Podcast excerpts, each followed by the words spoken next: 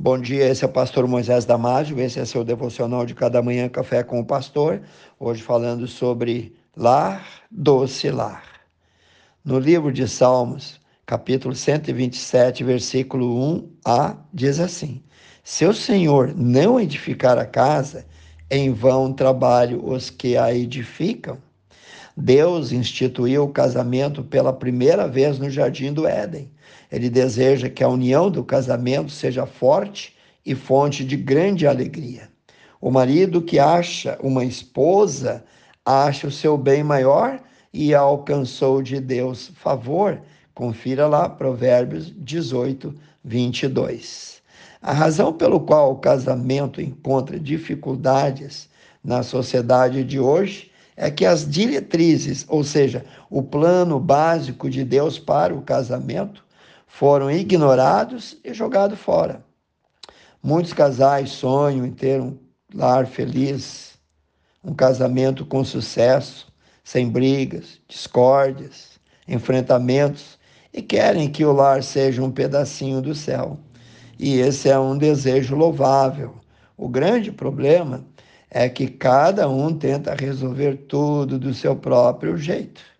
A paz, então, sonhada, a alegria do casamento tão almejado não acontece, pois elas dependem não de sentimentos românticos, nem de prosperidade econômica, nem de sorte ou de um bom salário, um bom carro ou uma boa casa se você terá ou não alegria no seu casamento, dependerá se os cônjuges estiverem dispostos a se submeterem à total vontade de Deus. Só assim Deus terá a chave para entrar na vida e restaurar tudo.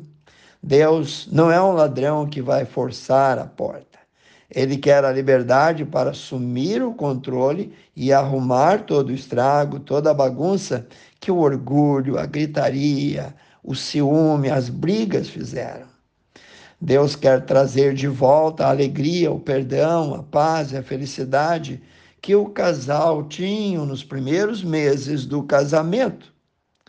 O casamento na Bíblia é descrito como uma aliança, um pacto a dois que só pode ser dissolvido com a morte dos cônjuges, pois Deus abomina o repúdio. Confira lá, Malaquias 2,16a. A pergunta é como os dois, então, devem se tratar. O mandamento que Deus deu aos maridos reúne toda a sua responsabilidade em poucas palavras quando ele diz assim em Efésios capítulo 5, 25: Maridos, amai vossas mulheres como Cristo amou a igreja e a si mesmo se entregou por ela. Existe um espelho que os dois devem olhar. Existe um padrão, um modelo que o homem tem que ter para se espelhar e ter plena alegria no seu casamento. Esse modelo foi deixado na Bíblia, foi deixado por Jesus, pois ninguém amou mais como Jesus amou, ninguém perdoou mais como ele perdoou. Ele assumiu todos os nossos pecados. Então, ele é aquele em quem nós devemos nos espelhar e imitar. O modelo é o amor sacrificial de Cristo. Precisamos olhar para a cruz. É o amor definido pelo próprio caráter de Deus. Aquele que não ama não conhece a Deus, pois Deus é amor. Está lá escrito em 1 João 4:8. Obviamente, esses valores de amor banirá do casamento alguns comportamentos reprováveis, alguns comportamentos nocivos.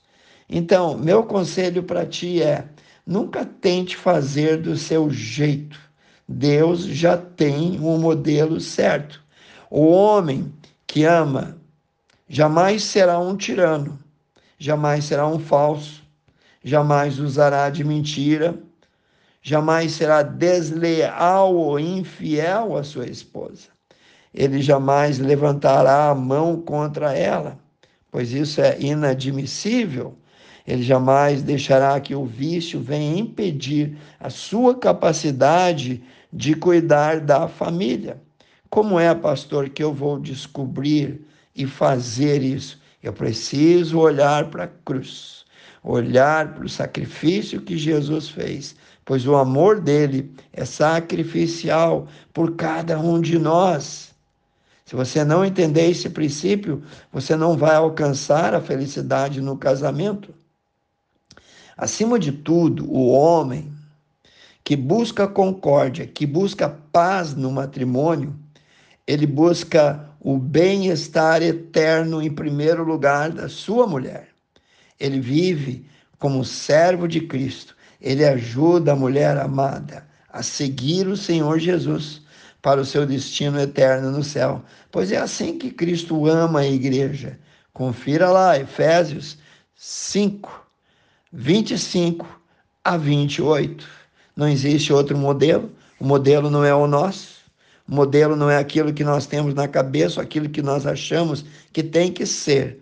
Nós precisamos olhar para a palavra de Deus, para os seus princípios e ensinamentos. E assim nós vamos chegar mais perto de um casamento perfeito. Deus te ama, Deus ama o esposo e a esposa. Deus ama a família. Que Deus te abençoe. Quero orar. Precioso Deus, estenda para o Senhor a tua paz, o teu perdão, o teu entendimento, tua sabedoria sobre cada um que ouviu esse devocional. Toma eles sobre os teus cuidados. Eu peço em nome de Jesus. Amém. Se você gostou, passe adiante. Seus vizinhos, amigos. E eu te vejo no próximo Café com o Pastor.